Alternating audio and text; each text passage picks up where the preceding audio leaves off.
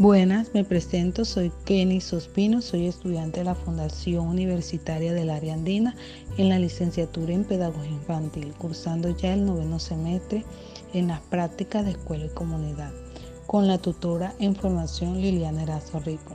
Estoy ubicada en el municipio del Paso y el ambiente que escogí para hacer mi podcast es en la iglesia donde me congrego, con una fundación que se llama Sal y Luz que se encarga de formar a jóvenes en edades de 14 a los 17 años con principios y valores bíblicos.